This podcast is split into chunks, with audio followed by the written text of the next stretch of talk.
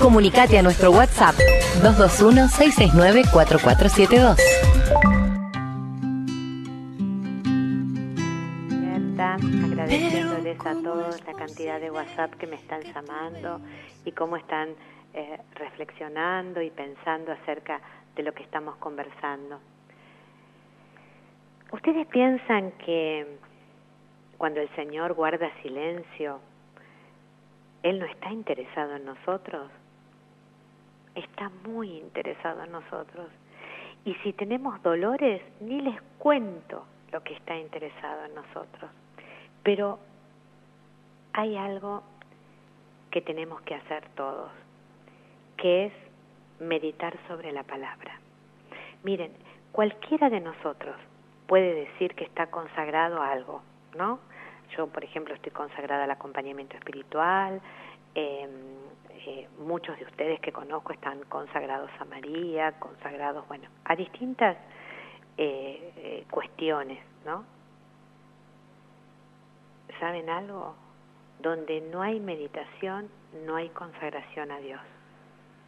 Y cuando hablamos de meditación, estamos hablando de la meditación que hablamos la semana pasada y de la meditación en la palabra.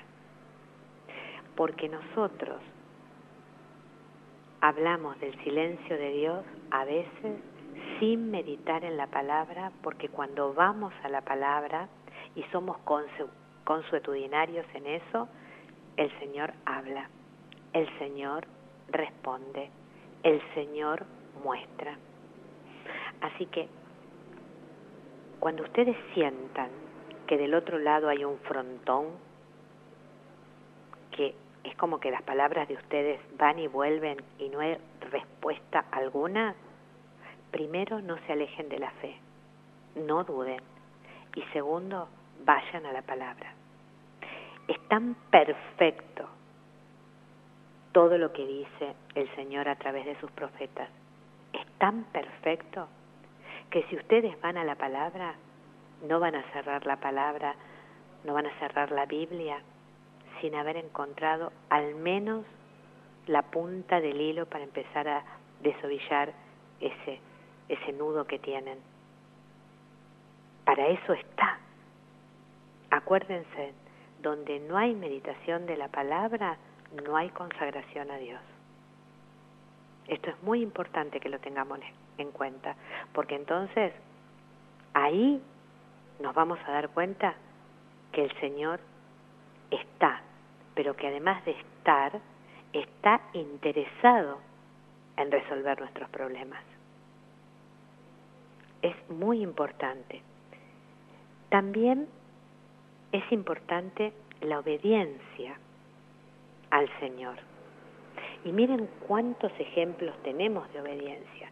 La primera obediente fue su madre, que se haga en mí tu voluntad, ¿no? Cuando el ángel Gabriel. O sea, siempre esa humildad y, y esa obediencia. Y a veces nosotros carecemos de, de las dos cosas. Carecemos de humildad, carecemos de obediencia. Y bueno, a ver, ¿cómo nos va a responder el Señor si nosotros no somos obedientes? ¿Cómo va a responder el Señor si nosotros permanecemos en el pecado? ¿Cómo va a responder el Señor si no perdonamos? Entonces, no nos va a poder responder el Señor por qué nos pasa lo que nos está pasando. Pero si nosotros somos obedientes, si nosotros realmente no queremos permanecer en el pecado de corazón,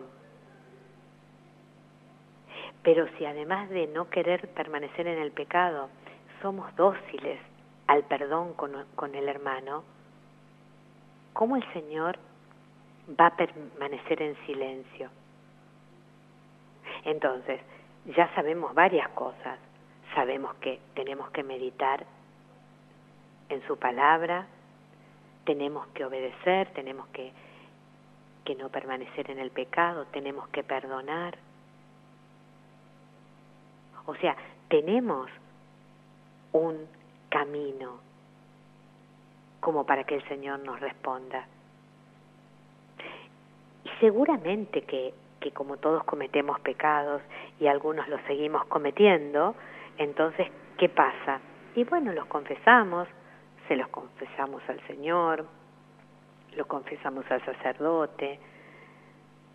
También esa voluntad, ¿no es cierto?, de no permanecer, de no poder eh, eh, eh, decir, bueno, la verdad que yo quisiera no cometer este pecado, pero siempre me pasa lo mismo. Bueno, pedirle al Señor que me ayude para no permanecer en ese pecado. Vamos a cometer otro, seguro, somos seres humanos, seguro. Pero una cosa es decir, bueno, la verdad que me confieso, no lo voy a hacer nunca más, y otra cosa es decirle, Señor, te lo confieso, pero siempre me pasa lo mismo, siempre tengo la misma falta de paciencia, eh, siempre eh, me comporto de la misma manera, ayúdame. Bueno, entonces el Señor va a ver esa actitud de obediencia y esa actitud de humildad, porque nos conoce, porque nos creó, porque sabe cómo nosotros somos. Porque además, también ¿qué quiere? Que nosotros seamos dadores pero Él quiere que ese dar nuestro no sea un dar ni por obligación, ni por obediencia. Él quiere que sea un dar con alegría. Si no, no tiene sentido el dar. Pierde el sentido. Entonces fíjense cuántas cosas nosotros ya sabemos que podemos hacer para que del otro lado el Señor comience a hablarnos.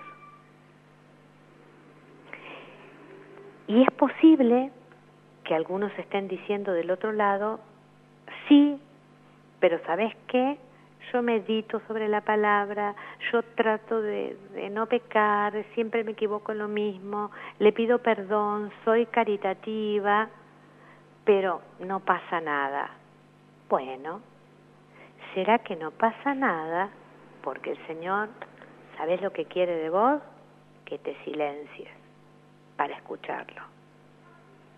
Porque tal vez estás abrumado de muchas cosas y no te das el tiempo para silenciarte. Pedile, hace todo lo que tenés que hacer, pero después, ¿sabes qué? Después te tenés que silenciar, porque si no, no le das espacio al Señor para que te pueda responder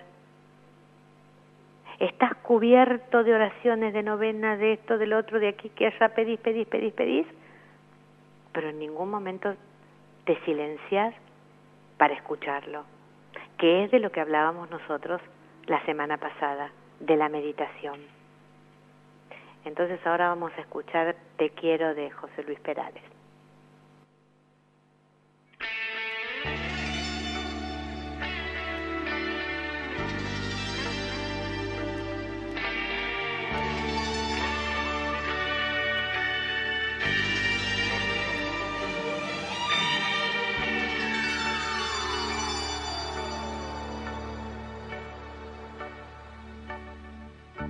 Cada vez que te beso me sabe a poco. Cada vez que te tengo me vuelvo loco. Y cada vez, cuando te miro, cada vez encuentro una razón para seguir viviendo. Y cada vez cuando te miro cada vez es como descubrir el universo. Te quiero,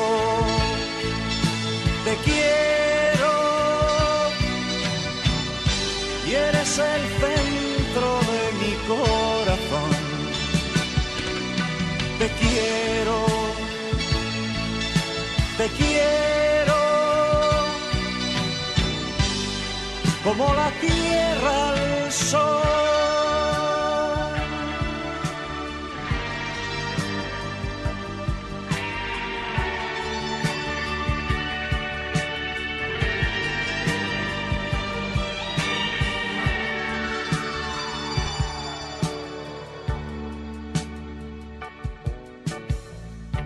Cada vez que la noche llega a tu pelo, estrella blanca yo siento celo. Y cada vez, cuando amanece, cada vez me siento un poco más de tu mirada preso. Cada vez, entre tus brazos, cada vez despierta una canción nace un beso. Te quiero, te quiero. Y eres el centro de mi corazón. Te quiero, te quiero. Como la tierra al sol.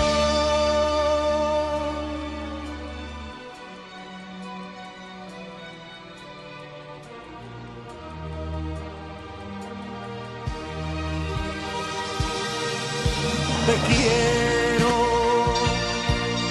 te quiero. Y eres el centro de mi corazón. Te quiero, te quiero. Como la tierra